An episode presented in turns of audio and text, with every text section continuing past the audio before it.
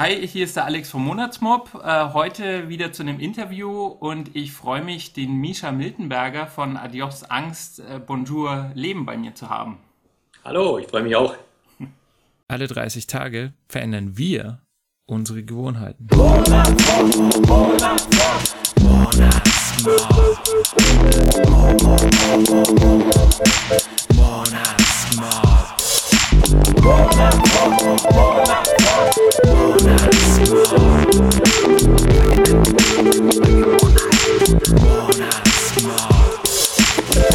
Ich bin über deinen Blog äh, auf dich gestoßen dein Blog Adios Angst, der beschäftigt sich ja damit, ähm, wie man seine Ängste überwindet, wie man mit ihnen umgeht und wie man eben ein bisschen mehr aus seinem Leben machen kann.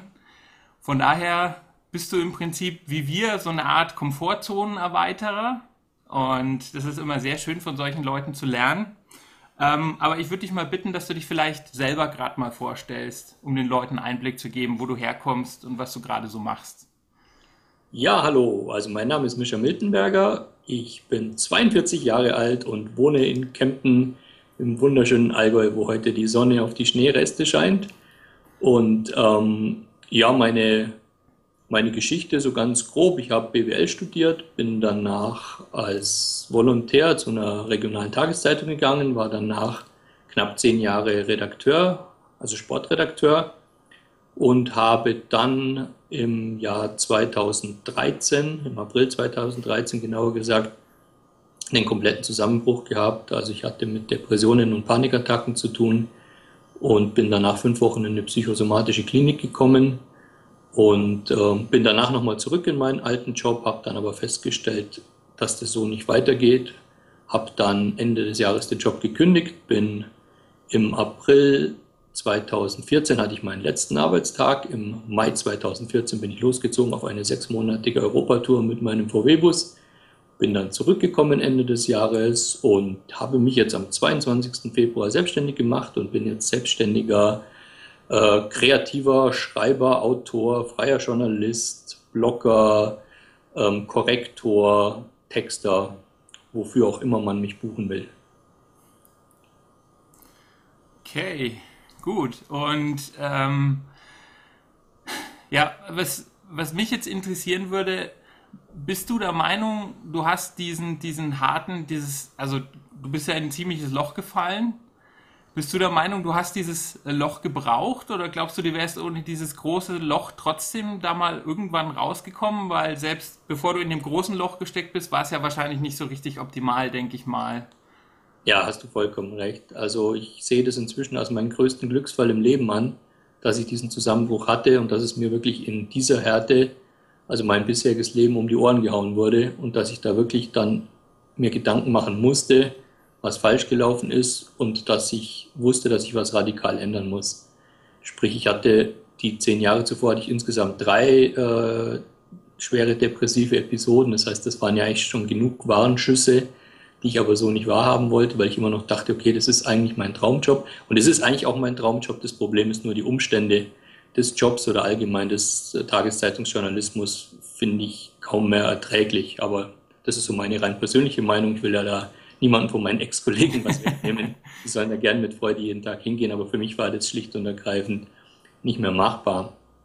Und letztlich war dieser Zusammenbruch eben so hart, dass ich da äh, wirklich ein paar Tage lang kaum mehr irgendwas machen konnte. Also ich, ich, ich konnte nicht mehr aus dem Haus. Ich war wirklich absolut am Ende und äh, brauchte dann wirklich auch erst eine Beruhigungsspritze, um wieder irgendwann mal äh, zu schlafen, weil ich tagelang nicht mehr geschlafen hatte.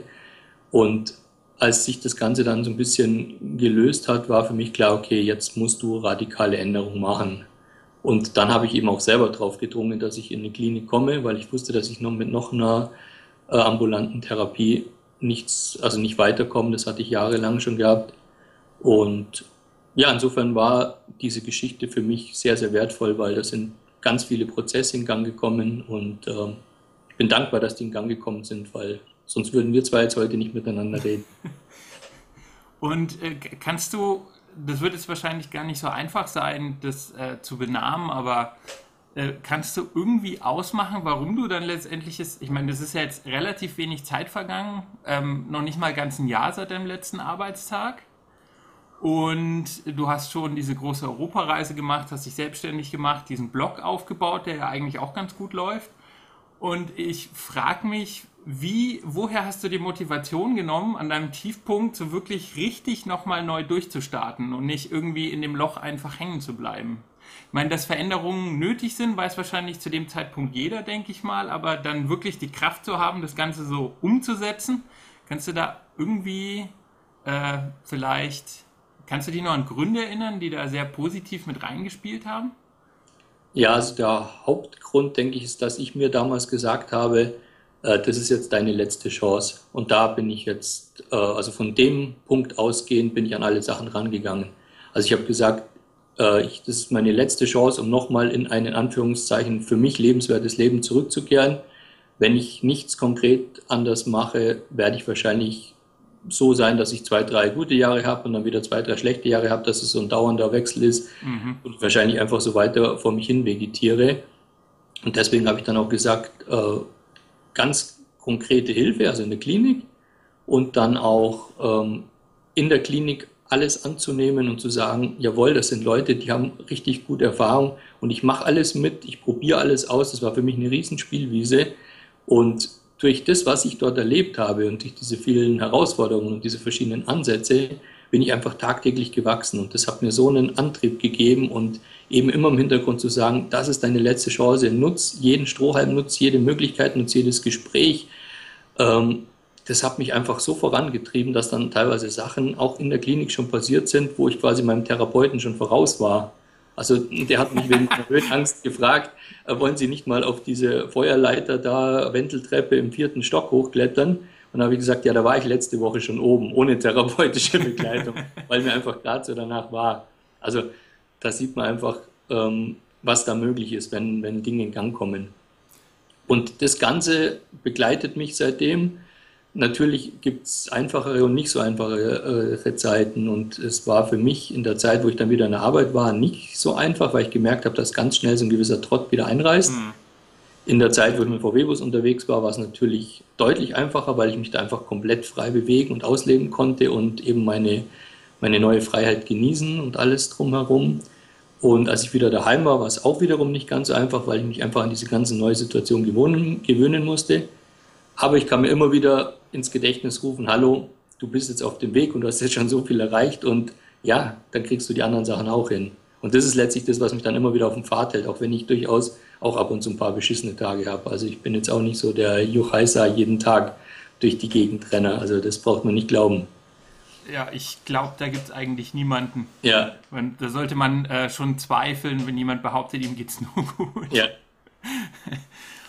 Was mich auch interessieren würde, ähm, so dieser Anfangszeit, wo du dann viele Dinge geändert hast, äh, ich denke, die Angst war ja nach wie vor da oder die Scheu, Dinge zu tun, aber warst du trotzdem dann so hungrig auf ein neues Leben, dass irgendwie auch die Freude gleichzeitig so groß war? Oder, oder hast du dich einfach wirklich zwingen müssen, die Angst zu überwinden, weil du wusstest, okay, das ist meine letzte Chance, das muss ich jetzt machen? Ja, es ist von beiden etwas. Also zum einen ist es dieser Punkt, dass ich gemerkt habe, wenn ich an meine Ängste rangehe und wenn ich denen ins Auge schaue und wenn ich die Herausforderungen bestehe, dass ich daran wachse und dass mir das dann wiederum Mut und Kraft für neue Sachen gibt.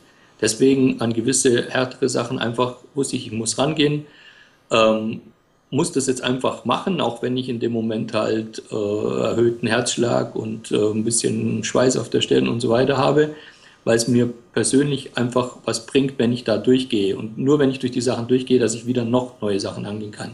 Punkt zwei ist natürlich auch einfach diese Lust, neue Lust am Leben und einfach nochmal viel mehr auszuprobieren, weil ich so das Gefühl hatte, ich habe einfach irgendwie ein bisschen was verpasst die letzten Jahre und dann was nachzuholen und zu sagen, jawohl, ich bin jetzt wie auch bei meiner Facebook-Challenge, ich bin neugierig aufs Leben. Ich will einfach noch viel mehr testen, ausprobieren, machen, spielerisch. Und Punkt drei finde ich ist auch ein ganz wichtiger Punkt, zu sehen, ich muss einfach ein paar gesunde Gewohnheiten installieren, wie zum Beispiel ähm, so Geschichten, wie ich jetzt mache mit meinem Morgen-Yoga, mit meinem äh, kalten Wechselduschen, ähm, jeden Tag rausgehen, einfach den Sport nicht mehr im Fitnessstudio im Freien machen, sich weniger Termine vornehmen, sich den Menschen widmen, die einem gut tun. Also wo ich einfach gemerkt habe, okay, ich muss diese Sachen für mich einbauen in mein Leben, damit es mir besser geht. Und ähm, das mache ich ziemlich konsequent und das tut mir dann auch äh, ganz schön gut, ja.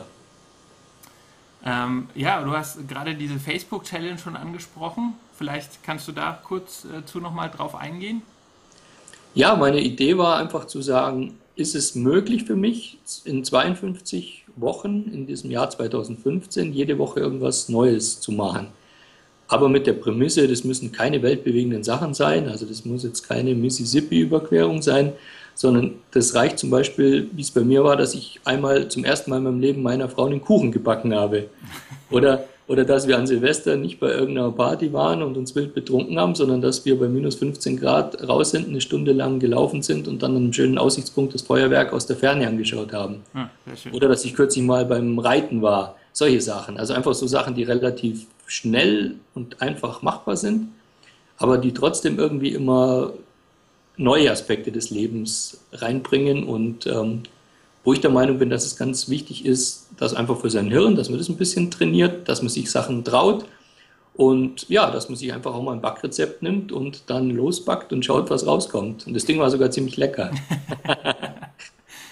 Äh, das ist natürlich eine interessante Frage, weil, weil viele Leute, die so aus ihrer Komfortzone raus wollen, ähm, haben jetzt dann, gerade wenn sie jetzt nicht an einem totalen Tiefpunkt sind, natürlich nicht den Mut, gleich ihren Job zu kündigen, eine Europatour zu machen, was auch immer. Und für die wäre es ja eigentlich sinnvoller, erstmal genau solche Dinge wie bei deiner Facebook-Challenge zu machen. Und deswegen ja. wäre es interessant, ähm, du hast beides jetzt, oder du machst beides im Prinzip. Ähm, du hast schon diese großen Schritte gemacht und auch diese kleinen. Vielleicht wäre es mal ganz interessant von dir zu hören, wie wichtig diese kleinen Schritte ähm, trotz alledem sind. Ich finde sie ganz wichtig, weil zum Beispiel diese Sache mit dem aufs Pferd steigen war für mich nicht selbstverständlich. Und da wollte ich zum Beispiel für mich auch austesten, äh, wie das ist. Also wir hatten in der achten Klasse mal so einen Reitausflug und da sind unsere drei äh, kleinen Gäule also wir waren jetzt um 20 Leute und drei, die in vorderster Front waren, da fuhr ein Traktor vorbei und dann sind die plötzlich da ausgebrochen und sind ja. im Schwanzgalopp zurück in den Stall und wir konnten uns kaum auf den Viechern halten. Und da habe ich gesagt, ich steige nie mehr auf ein Pferd, weil das ist mir unheimlich. Und die haben alle gesagt, die seien total brav und harmlos und dann passiert sowas. Und dann bin ich jetzt trotzdem auf dem Pferd, habe so ein richtig hohes gestiegen und habe einfach mal geschaut, wie es ist und war im Vorfeld so ein bisschen hibbelig, aber da, wo wir dann selber waren, war es eigentlich total okay. Also sprich, sind auch diese kleinen Sachen total gut, um selber zu sehen, ähm, wie reagiert man drauf, wie gehe ich eben mit meiner Angst, wie gehe ich mit dieser Herausforderung um, was gibt es mir dann wieder. Und das war zum Beispiel für mich so ein super Tag und der hat mir auch richtig was gebracht. Also sprich, was Kleines, Unscheinbares, 20 Minuten reiten, aber trotzdem zu sagen, jawohl, A, habe ich mich getraut, habe mich über meine eigenen Grundsätze hinweggesetzt und habe dann auch gesehen, es geht und ich habe eigentlich jetzt da gar keinen Schiss drauf gehabt, sondern habe das dann einfach äh, mit mir machen lassen. Und ich denke, so ist es bei vielen anderen Sachen auch. Also durch diese kleinen Herausforderungen, und das ist ja das Schöne, kleine Herausforderungen kann man eher bestehen und man muss dann einfach bereit sein zu sagen, ich habe die bestanden, ich bin jetzt richtig stolz auf mich. Und ich finde, das ist ein elementares Ding, zu sagen, jawohl, cool, ich bin der, der das geschafft hat und ich traue mich, weil ich das geschafft habe, auch wieder neue Sachen ran. Und ich finde, deswegen kann man sich auch mit solchen kleinen Sachen da wirklich eine gute Basis für größere Dinge legen. Genau, so Stufe, Stufe um Stufe hochhangeln und ja. immer, man hat immer schon kleine Erfolge im Rücken ja. und kann deswegen dann sagen, das hast du geschafft, dann wirst du den nächsten Schritt auch noch schaffen. Genau, und einfach im eigenen Rhythmus bleiben und ja, realistische Dinge vornehmen und auch mal an gewissen Tagen sagen, okay, es geht jetzt auch mal nicht und dann lasse ich das jetzt heute auch mal aus. Aber dafür mache ich es halt beim nächsten Mal. Also dranbleiben an der Idee, aber auch mal sagen an gewissen Tagen, okay, heute habe ich jetzt einfach keine Chance, ich fühle mich nicht danach. Das finde ich ist auch ganz wichtig. Also wirklich den eigenen Rhythmus spüren und nicht einfach Teufel komm raus immer alles angehen. Genau, da zu dem Thema äh, Kneifen hast du ja auch erst neulich einen guten Blogbeitrag ja, genau. äh, geschrieben. Den werde ich jetzt dann auch unter dem Video ähm, dann auch verlinken, weil den fand ich auch sehr gut. Cool. Ähm, ähm, jetzt hatte ich gerade noch eine Frage. Was wollte ich fragen? Ah ja, genau. Ähm, jetzt mal aus deiner Sicht, dann, wie findest du denn das äh, Konzept vom Monatsmob? Du musst das jetzt nicht über den äh, grünen Klee loben, sondern wenn du, äh, wenn du da auch Verbesserungsvorschläge hast oder sagst, äh, das funktioniert ganz gut, das finde ich jetzt aber irgendwie komisch, kannst du das auch gerne loswerden. Wir sind daran interessiert, äh, uns zu verbessern. Ja, die Grundidee finde ich auf jeden Fall mal sehr spannend und ich bin ja dann über das Interview mit Afshin auf euch gestoßen und habe mich ja dann auch relativ zügig angemeldet und finde es auch total spannend, äh, in der Gruppe immer zu schauen und zu lesen, was die einzelnen Menschen machen. Ich tue mir jetzt schwer damit, persönlich wirklich jeden Tag irgendwas zu machen oder jeden Tag was auf Befehl zu machen. Die Sache mit dem Anlächeln zum Beispiel vom Februar, die ist für mich so selbstverständlich und so drinnen, also was ich auch nach meiner Reise konsequent mache. Also ich grüße jeden, der mir beim Spazierengehen und über den Weg läuft und ich versuche aus den Leuten ein Lächeln äh, herauszuholen, was oftmals gar nicht so einfach ist, weil die meisten Leute dich gar nicht anschauen unterwegs. Ich weiß nicht, ob ich, weil ich so der große schwarze Mann bin oder was halt einfach so ist, dass die meisten Leute mit sich selbst beschäftigt sind und einfach nicht so gute Laune haben. Also sprich, gewisse Dinge mache ich von selber. Ähm, aber dass ich jetzt sagen könnte, ich kann mir jetzt das wirklich für jeden Tag vornehmen, genau was zu machen, ist mir jetzt persönlich zu anstrengend. Aber ich habe das immer im Hinterkopf und ich denke mir immer, okay, jetzt ist diese Monatsmob-Challenge die und jene und versuche dann eben im Rahmen dessen auch so ein paar Sachen zu machen oder mir eben darüber Gedanken zu machen, passt es zu mir, passt es nicht zu mir. Und auf jeden Fall finde ich super, dass da eben eine ganze Menge von Leuten da ist, die sich da gegenseitig unterstützt und davon berichtet und ja, wie ich vor ein paar Tagen geschrieben habe, ich meine, das Größte war für mich, ich meine, jetzt ist im März die Challenge mit dem eine Freude machen und dann schreibe ich auf meinem Blog oder beziehungsweise dann geben mir auf meinem Blog Leute einen Tipp zu einem Buch, äh, Der Pfad des Krieg, friedvollen Kriegers heißt, glaube ich. Und äh, dann liest es Abschied und schickt mir dieses Buch über Amazon. Und ich meine, das ist natürlich gigantisch. also sprich, äh, ich habe insofern vom Monatsmob schon tierisch profitiert. Und äh, ja, ich denke, an der, an der Grundidee sollte man festhalten, auch wenn für mich eben dieses täglich was machen ähm, dann zu viel ist, mhm. weil ich ja dann schon meine wöchentlichen Herausforderungen habe und Stimmt. auch meine anderen Sachen noch. Aber ich weiß die Grundidee zu schätzen und ich weiß, dass viele von den Sachen, die ihr da macht, eben bei mir auch schon implementiert sind und deswegen bin ich da ein voller Unterstützer. Okay, gut, freut mich. Mhm. Und äh, bei we für welches Thema wärst du jetzt Feuer und Flamme? Nehmen wir mal an, du müsstest dich jetzt nicht jeden Tag dazu durchringen, sondern würdest es halt alle paar Tage mal machen, immer im Kinderkopf verhalten. Aber was wäre so das Thema, wo du sagen würdest, das wäre jetzt gerade total meins irgendwie? Als Herausforderung? Genau. Ähm, also ich finde, eine der größten Herausforderungen ist für mich immer noch die gewaltfreie Kommunikation. Also wirklich zu schauen, wenn es so in Spannungssituationen, ganz egal, ob jetzt hier im ganz kleinen privaten Rahmen oder passieren ja auch genug Sachen so unterwegs, wie man dann selber darauf reagiert und wie man sich die, die Dinge der gewaltfreien Kommunikation vor Augen hält und versucht, relaxter zu sein und nicht bei jeder Sache hochzugehen, sondern gewisse Dinge ähm, abprallen zu lassen und zu sagen, ähm, ich bin ja äh, dafür zuständig, wie ich darauf reagiere, wenn jemand was anderes zu mir sagt. Also wenn jemand zu mir sagt, ich sei ein Riesenarschloch, dann kann ich dem natürlich direkt eine betonieren. Ich kann natürlich aber einfach sagen, okay, das ist jetzt deine Meinung, ich bin ein bisschen irritiert, aber danke, wünsche dir noch einen schönen Tag und kann weitergehen. Und da äh, arbeite ich wahnsinnig viel dran, aber da bin ich auch noch ziemlich weit davon entfernt. Also das Buch von Herrn Rosenberg habe ich mir natürlich durchgelesen. Mhm. Und die Geschichte finde ich, die so eminent wichtig. Und wenn wir Menschen das besser könnten, dann gäbe es viel weniger Konflikte, viel weniger Streit, viel weniger Kriege. Und deswegen finde ich das spannend, das immer wieder auszuprobieren und zu schauen, ähm, wie sehr lasse ich mich auf das ein, was andere mir hinhauen und wie sehr schaffe ich das einfach zu sagen, okay, ähm, der drückt jetzt bei mir auf den Knopf und ich bin dafür zuständig, was der bei mir auslöst und nicht er. Also er ist nicht für meine Gefühle zuständig und ich auch nicht für seine. Das ist richtig. Ja. Genau. Äh, gut, dann würde ich gerne noch mal kurz auf deine Reise zurückkommen. Mhm. Und äh, was sind denn so grob, was sind denn so die wichtigsten Dinge, die du eigentlich auf dieser Reise gelernt hast? Also das wichtigste Ding für mich war, dass ich einfach die Dinge bewältigen kann, die ich mich vorher nicht getraut habe. Also man darf nicht vergessen, dass ich letztlich zu dem Zeitpunkt, wo ich in der Klinik war, hatte ich mehr oder weniger so eine generalisierte Angststörung. Unter anderem auch absolute Autobahnphobie, absolute Tunnelphobie, Riesenschiss, irgendwo mit dem Schiff zu fahren und solche Sachen. Mhm. Das waren natürlich alles Dinge, die bei 20.000 Kilometern in 20 Ländern unvermeidbar waren. Und insofern wusste ich selber im Vorfeld gar nicht, äh, kriege ich das allein hin. Ich meine, wenn irgendwas ist auf der Autobahn, ich bin da allein in meinem Bus. Also da ist jetzt keiner, wo ich sagen kann, fahr du mal weiter oder sonst was. Und zu sehen, okay, wenn ich einfach anfange und das mache und dann fahre, dann ergeben sich die Sachen von selber. Am Anfang ein bisschen Herzklopfen, auch so bei diesen ersten ein, zwei Tunnels. Und dann irgendwann wird es zur Normalität. Und zu sehen, okay, wenn man sich diesen Dingen, diesen früheren richtig großen Ängsten oder, oder Phobien stellt, dann kann man die auch mit einer konstanten Bearbeitung wirklich äh, zu dem Punkt bringen, wo man sagt, das macht mir jetzt nichts mehr. Also ich kann jetzt wieder einfach überall Auto fahren, wo ich will und bin dann mit diversen Fähren gefahren und so weiter und habe mich da äh, wohlgefühlt, auch wenn es mir auf dem Rückweg von Sardinien ein bisschen arg geschwankt hat nachts, aber das ist ja, ich bin jetzt halt nicht der geborene Seefahrer, aber trotzdem, ich weiß einfach, ich, ich kann diese Sachen machen.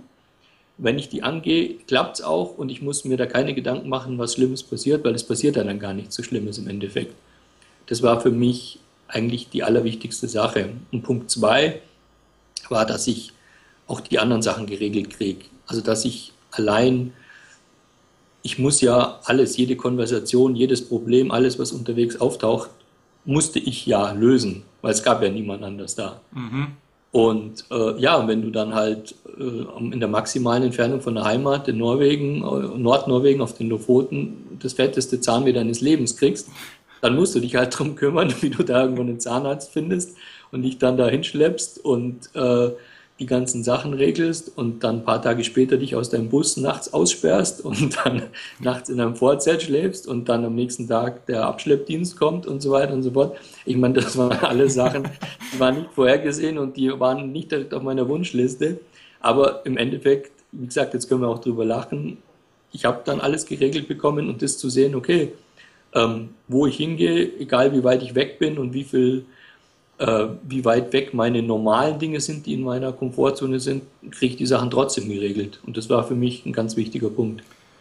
Also war es eigentlich sogar eine wertvolle Erfahrung, obwohl es halt in dem Moment wahrscheinlich sehr unangenehm war mit dem Aussperren zum Beispiel. Ja, ganz klar. Ich meine, das haben auch andere Leute gesagt, sei froh, dass das jetzt in Norwegen passiert ist und nicht irgendwie im, im, im tiefsten Sibirien. Ja. Das sage ich auch. Das, das, ist natürlich richtig, keine Ahnung. Aber wahrscheinlich ist es selbst da irgendwo möglich, irgendeine Lösung zu finden. Und ich finde, das ist der wichtigste Punkt, zu sehen, ich finde auf irgendeinem meiner Wege irgendeine Lösung. Und ähm, das ist doch wunderbar. Also ich muss quasi nicht im Vorfeld vor irgendwas kapitulieren, sondern ich muss die Dinge angehen und dann schauen, was bei rauskommt. Und irgendeinen Weg gibt es nämlich immer. Genau. Ja. ja. Super Sache. Und mit was für Gewohnheiten kamst du so zurück? Äh, abgesehen davon, also was macht, hat der Misha, der dann von der Reise zurückkam, gemacht, was der Misha vor der Reise nicht gemacht hat, was sich so ganz nebenbei noch so eingestellt hat? Ähm, mehrere Sachen. Also zum einen bin ich seitdem viel mehr laufend unterwegs, mhm. weil ich einfach ganz viel draußen war während meiner Tour und festgestellt habe, jetzt hier in Kempten, ich muss ja nicht überall mit dem Auto rumfahren, das ist vollkommen unnötig. Wenn ich jetzt irgendwo zum Bahnhof will oder bei uns in die Stadt oder jetzt zum Coworking in die Gründervilla, das sind jeweils so zwei, zweieinhalb Kilometer, ja, dann laufe ich halt oder fahre halt mit dem Fahrrad. Und das sind so Sachen, die gehen dann automatisch. Und ich merke, ich bin draußen, ich habe meine Luft, ich habe meine gewisse Grundtätigkeit. Da muss ich jetzt auch gar nicht überlegen, ob ich an dem Tag Sport mache, sondern dann ist das, dann ist das schon mal drinnen. Und ansonsten, ähm, was ich vorher schon gesagt habe, also das mit dem, mit dem Grüßen und Anlächeln habe ich mir ganz stark mitgenommen, weil ich in vielen Ländern das Gefühl hatte, dass die Menschen positiver mit mir umgehen oder dass ich mhm. insgesamt mehr Lächeln und Freundlichkeit, Herzlichkeit bekomme. Und da habe ich eben versucht, aus, von dem, was ich dann intus hatte, quasi auch was zurückzugeben. Und äh, das gelingt mal mehr, mal weniger, aber das ist auf jeden Fall auch spannend. Was ich definitiv überhaupt nicht mehr mache und brauche, ist irgendwelche Medien, obwohl ich ja bei der Zeitung war. Also ich lese keine Zeitung, ich höre kein Radio, ich schaue kein Fernsehen und ich versuche irgendwie, äh, so gut es geht, mich von den Nachrichten fernzuhalten, weil ich in einem halben Jahr festgestellt habe, dass ich das nicht brauche und dass diverse Konflikte auf der Welt ich sowieso nicht ändern kann. Und dann hat vor zwei Wochen jemand irgendwie gesagt, den ich getroffen habe, so, was jetzt Hand geben während der großen Grippewelle und so weiter. Und sage ich, ja, ich habe von der Grippewelle nichts mitbekommen und ich bin gesund und insofern gebe ich dir gern die Hand. Aber wenn es für dich ein Problem ist, dann, dann ist es halt so. Oh je. Und äh, ja, diese Nachrichtendiät, die bringt mir wahnsinnig viel zusätzliche Zeit und Kraft, weil ich mich nicht mit Dingen beschäftige, an denen ich nichts ändern kann. Und äh, für mich ist es so, dass in den meisten Medien einfach nur darum geht, den Leuten Angst zu machen. Und da habe ich mich natürlich als, als klassischer Angst-Panik-Patient immer einstecken lassen. Und ich weiß nicht, über welche Sachen ich mir Gedanken gemacht habe und wo ich schon welche Krankheiten gewusst habe, wie ich mich dagegen wappnen werde. Und ja, jetzt denke ich mir halt, okay, es ist alles so, wie es ist und es kommt, wie es kommt. Und die allerwichtigsten Dinge auf der Welt kriegt man allein schon durch die Nachrichten seiner Facebook-Freunde und so weiter mit. Oder ich frage ab und zu jemand, okay, was passiert denn jetzt gerade in der Welt so Wichtiges? Oder für Dinge, die mich explizit interessieren, die kann ich ja dann selber auch im Internet nachschauen, aber, aber dann ist es auch gut. Und dann habe ich noch einen ganz wichtigen Punkt, denn das fand ich auch lustig. Ich hatte, glaube ich, dann im Oktober, November, Dezember, weiß ich nicht, diesen Ausmistmonat. Ja. Und ähm, ich bin jetzt zwar noch nicht so konsequent am Ausmisten, aber ich bin zumindest schon am Konsumstreiken. Also ich habe einfach festgestellt unterwegs, dass ich so wenige Dinge brauche zum Glücklichsein, dass ich jetzt einfach für mich daheim gesagt habe, jetzt ist schon mal zumindest ganz klar, dass nichts Neues mehr herkommt. Also ich kaufe wirklich für mich nur die lebensnotwendigen Dinge, also die Lebensmittel und alles, was jetzt halt gerade unvermeidlich ist. Aber von allen Dingen, die ich schon habe, kaufe ich nichts nach, bevor diese Sachen nicht kaputt sind. Und ähm, den Prozess, also diesen antimaterialistischen Prozess, der ist bei mir seitdem deutlich verstärkt. Und ja, das ist auch das ist eine gute Sache. Und man spart ziemlich viel Geld dabei. ja, prima. Dem ist nichts mehr hinzuzufügen. Ich hätte nur ja. eine allerletzte Frage noch. Und zwar gibt es irgendjemanden, den du gerne mal im Interview sehen würdest, irgendeinen Blogger, wo du sagst, hey, den kenne ich jetzt nur auf Bildern von seinem Blog, den würde ich irgendwie gerne mal in Natura sehen. Gibt es da irgendjemanden? Also ich finde äh, zwei Blogger absolut faszinierend, weil die von ihrer Abenteurer gehen noch viel, viel weiter sind, wahrscheinlich in dem Bereich, wo ich nie hinkommen werde. Mhm. Das eine ist der das eine ist der Bruder Leichtfuß, also der Timo Peters aus Hamburg, der unter anderem ja schon per Anhalter über den Atlantik getrampt ist, also quasi Segelanhalter, auch sonst ein großer Tramper und der einfach so sein Leben lebt, wie er es für richtig hält, eine Mischung aus Abenteuer unterwegs sein und ab und zu ein paar nötige Kröten verdienen, damit er über die Runden kommt. Und dann ist es noch der Christian Hubo, der jetzt mit seiner Frau aufbricht zu dem 3500 Kilometer langen Apache Trail, was ich auch von der Herausforderung gigantisch finde, weil es da irgendwie nur Berge hoch und Berge runter geht und sechs Monate lang nur in der Wildnis und er einfach für mich dieses, der Inbegriff dessen ist, zu sagen, wir Menschen, wir gehören eigentlich in die Natur und es gibt so viel wichtigere Sachen als diesen ganzen Konsum, Mummenschanz. Und ich nehme mir dann auch die Zeit und, und ich weiß, ich bin Teil der Natur und äh, das ist manchmal nicht ungefährlich, aber äh, ich gehe da meinen Weg, weil ich das brauche und weil ich da meine Kraft bekomme. Und die beiden finde ich eben einfach ähm, von, ihrem, von ihrem Weg und von ihrer Abenteuerlust unglaublich spannend. Gut, super. Ich bedanke mich für das schöne Interview. Gerne, danke. Danke auch. Und ja, Leute, lest seinen Blog. Ich kann es euch nur empfehlen. Ich finde es immer wieder inspirierend. Und ähm, ja, du kommst einfach sehr authentisch rüber und man merkt ja, du bist niemand, dem es in die Wiege gelegt wurde, sondern du musstest dich selber aufraffen, um dahin zu kommen. Von das daher stimmt. ist das immer eine sehr schöne Inspiration, ein schönes Beispiel. Danke, ja. Es macht auch sehr viel Spaß, der Weg. Ich freue mich über alle Leser. Ich antworte alle Mails und alle Kommentare. Immer her damit. Okay, gut. Also dann, mach's gut. Mach's auch gut, Alex. Ciao. Ciao. Monatsmob.